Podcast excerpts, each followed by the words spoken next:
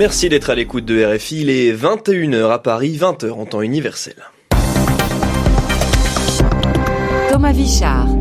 Bonsoir et bienvenue dans votre journal en français facile. Avec moi pour vous le présenter ce soir, Thomas Schnell. Bonsoir Thomas. Bonsoir Thomas et bonsoir à tous. Et à la une de cette édition, la Turquie avec l'annonce du président Recep Tayyip Erdogan d'envoyer des troupes de son armée en Libye à la demande de Tripoli.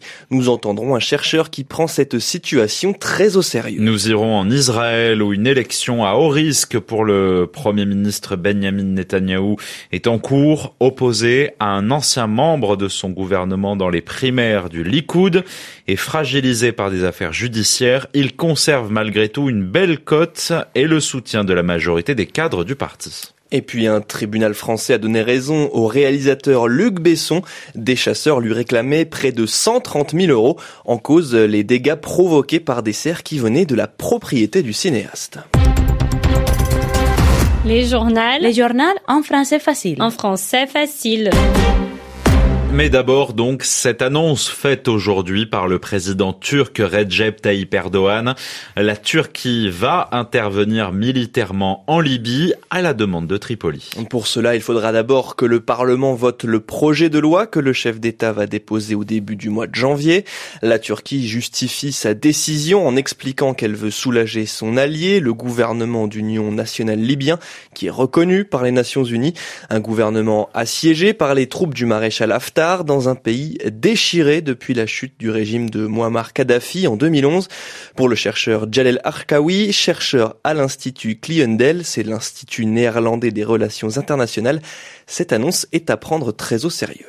Erdogan est très bruyant, occupe euh, les premières pages des journaux en ce moment dans le dossier libyen. Il fait des discours qui sont impressionnants, mais c'est de la rhétorique il y a une action, il y a une action clandestine, il y a des arrivages d'armes tout à fait illégaux en contravention par rapport à l'embargo contre les armes, c'est vrai, mais ce dont il parle à Doha, c'est tout à fait autre chose. Il est en train de parler d'envoi officiel de troupes turques, ce qui est tout à fait autre chose. Et pour cela, effectivement, il en parle beaucoup, mais en même temps introduit une temporalité assez lente. Il dit je vais le faire euh, en vérifiant auprès de mon Parlement, euh, nous allons faire euh, correctement sur le plan législatif, comme par hasard le jour du vote coïncide avec la visite de Vladimir Poutine, Vladimir Poutine qui indirectement, de manière clandestine, soutient le maréchal Haftar. Donc on voit finalement deux Erdogan à la fois, un qui est euh, très carré, très peu subtil, impressionnant et agressif euh, sur le plan de la rhétorique euh, dans les journaux, dans les médias, dans les médias sociaux, mais dans la réalité, ça reste un réel politiqueur qui est lent, qui est prudent, qui est extrêmement cynique et méthodique et qui ne prend pas de décision comme ça à l'emporte-pièce. Jalel Arkaoui, chercheur à l'Institut Cliendel aux Pays-Bas, il répondait à Anissa El Jabri. Et puis aujourd'hui en Turquie, cette décision de la Cour constitutionnelle aujourd'hui. Elle a jugé que le blocage par le gouvernement de l'encyclopédie en ligne Wikipédia depuis avril 2017 était une violation de la liberté d'expression.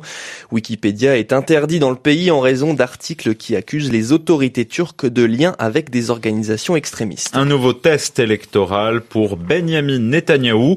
Depuis ce matin, les adhérents de son parti, le Likoud, votent pour élire le chef du parti. Le premier ministre israélien est opposé à un ancien membre de son gouvernement, Gideon Sar. Benjamin Netanyahou n'est pas sûr de l'emporter. Il est affaibli par sa mise en examen dans trois affaires de corruption et par son échec d'avoir formé un gouvernement. Il conserve tout de même une forte popularité et le soutien de la majorité des cadres du parti, comme Nir Barkat, il est député et ancien maire de Jérusalem. Je connais Netanyahou, je le soutiens. Je le vois agir avec son expérience, ses capacités. J'ai beau regarder à droite, à gauche, je regarde à l'intérieur du parti et à l'extérieur, je ne vois personne qui ait ses compétences, ses capacités. Et je pense que chaque minute, chaque année où le Premier ministre dirige l'État d'Israël, nous sommes entre de bonnes mains. C'est la raison principale pour laquelle je veux le voir continuer à nous diriger. Aucun des autres, et surtout pas Gideon, n'a les capacités, l'expérience, le recul de Netanyahou. Ils en sont loin. C'est un niveau totalement différent. Et lorsqu'il décidera de démissionner ou de partir, alors je me lèverai et je gagnerai la course pour diriger le Likoud. Est-il le seul maître du calendrier ou est-ce qu'il y a un moment où il devra démissionner? Non, c'est sa décision. Je le soutiens. Le député israélien Nir Barkat interrogé par Guillaume Deltey. Aux Philippines, au moins 16 personnes sont mortes après le passage du typhon Fanfon. Il était accompagné de rafales de vent qui ont atteint les 200 km heure. Dans le centre de l'archipel, des dégâts très importants ont été recensés avec des toits arrachés et des poteaux électriques renversés. Le journal en français facile. En Italie, le ministre de l'Éducation a annoncé sa démission aujourd'hui, Thomas. Lorenzo Fioramonti, membre du mouvement 5 étoiles qui partage le pouvoir avec le Parti démocrate, a justifié sa décision dans un courrier. Il explique que son ministère n'a pas obtenu les fonds nécessaires pour améliorer le fonctionnement des établissements scolaires et universitaires, Anne Lenir.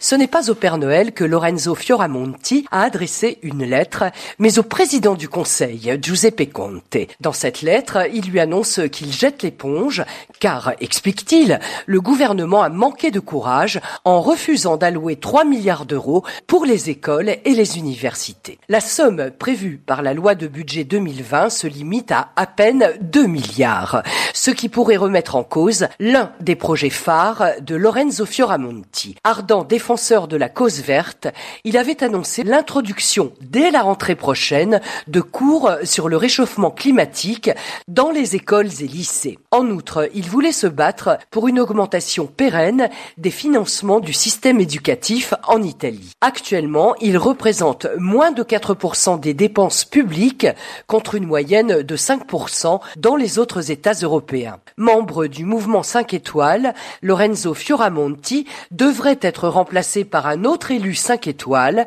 Nicolas Mora, l'actuel président de la commission parlementaire anti-mafia. Anne Lenir, Rome, RFI. En France, le réalisateur et ami des animaux, Luc Besson, doit être soulagé. Il est sorti gagnant de l'un de ses procès aujourd'hui, procès qu'il opposait aux chasseurs de l'Orne dans l'ouest de la France. Il lui réclamait près de 130 000 euros, une somme qui correspond aux dégâts causés par les cerfs qui venaient de la propriété de Luc Besson. Mais le tribunal a débouté les chasseurs, il ne leur a pas donné raison, car il estime, le tribunal, que le cinéaste n'était pas responsable de la dégradation des cultures environnantes. Alexandre Ravasi. Une contradiction. L'avocat de la Fédération des chasseurs de l'Orne l'assure, le jugement du tribunal d'Argentan comporte des erreurs incompréhensibles. Depuis 2014, de nombreux dégâts sont repérés sur les cultures de maïs autour de la forêt de Saint-Évroult. Piétinement, plans broutés, pas moins de 11 constats d'huissier dressés en un an. À l'origine des serres, provenant d'une propriété de 160 hectares, celle de Luc Besson, le réalisateur accusé de ne pas respecter le plan de chasse, 50 à 100 cervidés franchiraient le périmètre de sa propriété, un surnombre menaçant pour les agriculteurs C'est justement pour les indemniser que la Fédération des chasseurs s'est portée en justice, réclamant 130 000 euros au réalisateur. Seulement voilà, le tribunal ne s'est penché que sur les cas recensés depuis 2017, quand des battues ont été faites dans la propriété, alors que le contentieux a débuté cinq ans auparavant. Pourquoi ne pas l'avoir prise en compte interroge l'avocat des plaignants, incrédule. Il devrait faire appel de cette décision dans les jours à venir. On reste en France où la mobilisation contre la réforme des retraites entre dans sa quatrième semaine. Elle égale le record de durée d'un mouvement très populaire. Oui, record qui datait de 1995 et à l'époque la mobilisation était aussi à l'encontre d'une réforme des retraites. Ce jeudi, quelques centaines de personnes ont défilé à Paris malgré le nombre de grévistes qui est en forte baisse depuis le début du mouvement le 5 décembre. Une nouvelle journée d'action est prévue samedi alors que les transports restent très perturbés. On termine ce journal avec un mot de sport, du football. Oui, il y en a, pas en France puisque c'est la trêve des confiseurs. Ça se passe en Angleterre pour le traditionnel Boxing Day. Un jour férié dans plusieurs pays anglophones. En Angleterre, la journée est dédiée au football. Neuf matchs au programme aujourd'hui. En ouverture, Tottenham s'est imposé 2 buts 1 face à Brighton. Et puis pour le premier match de son nouveau coach, Mikel Arteta, Arsenal a fait match nul sur la pelouse de Bournemouth, un partout. Carlo Ancelotti dirigeait lui, lui aussi pour la première fois son nouveau club Everton cet après-midi. Victoire un but à zéro face à Burnley. Enfin, superbe affiche actuellement entre les deux premiers du classement, Leicester et Liverpool, toujours 0 à 0. C'est la fin de ce journal en français facile. Merci à Thomas Schnell de m'avoir accompagné. Merci euh, Thomas Vichard. N'oubliez pas que vous pouvez le retrouver sur notre site rfi.fr. Bonsoir à tous. Géopolitique, le débat.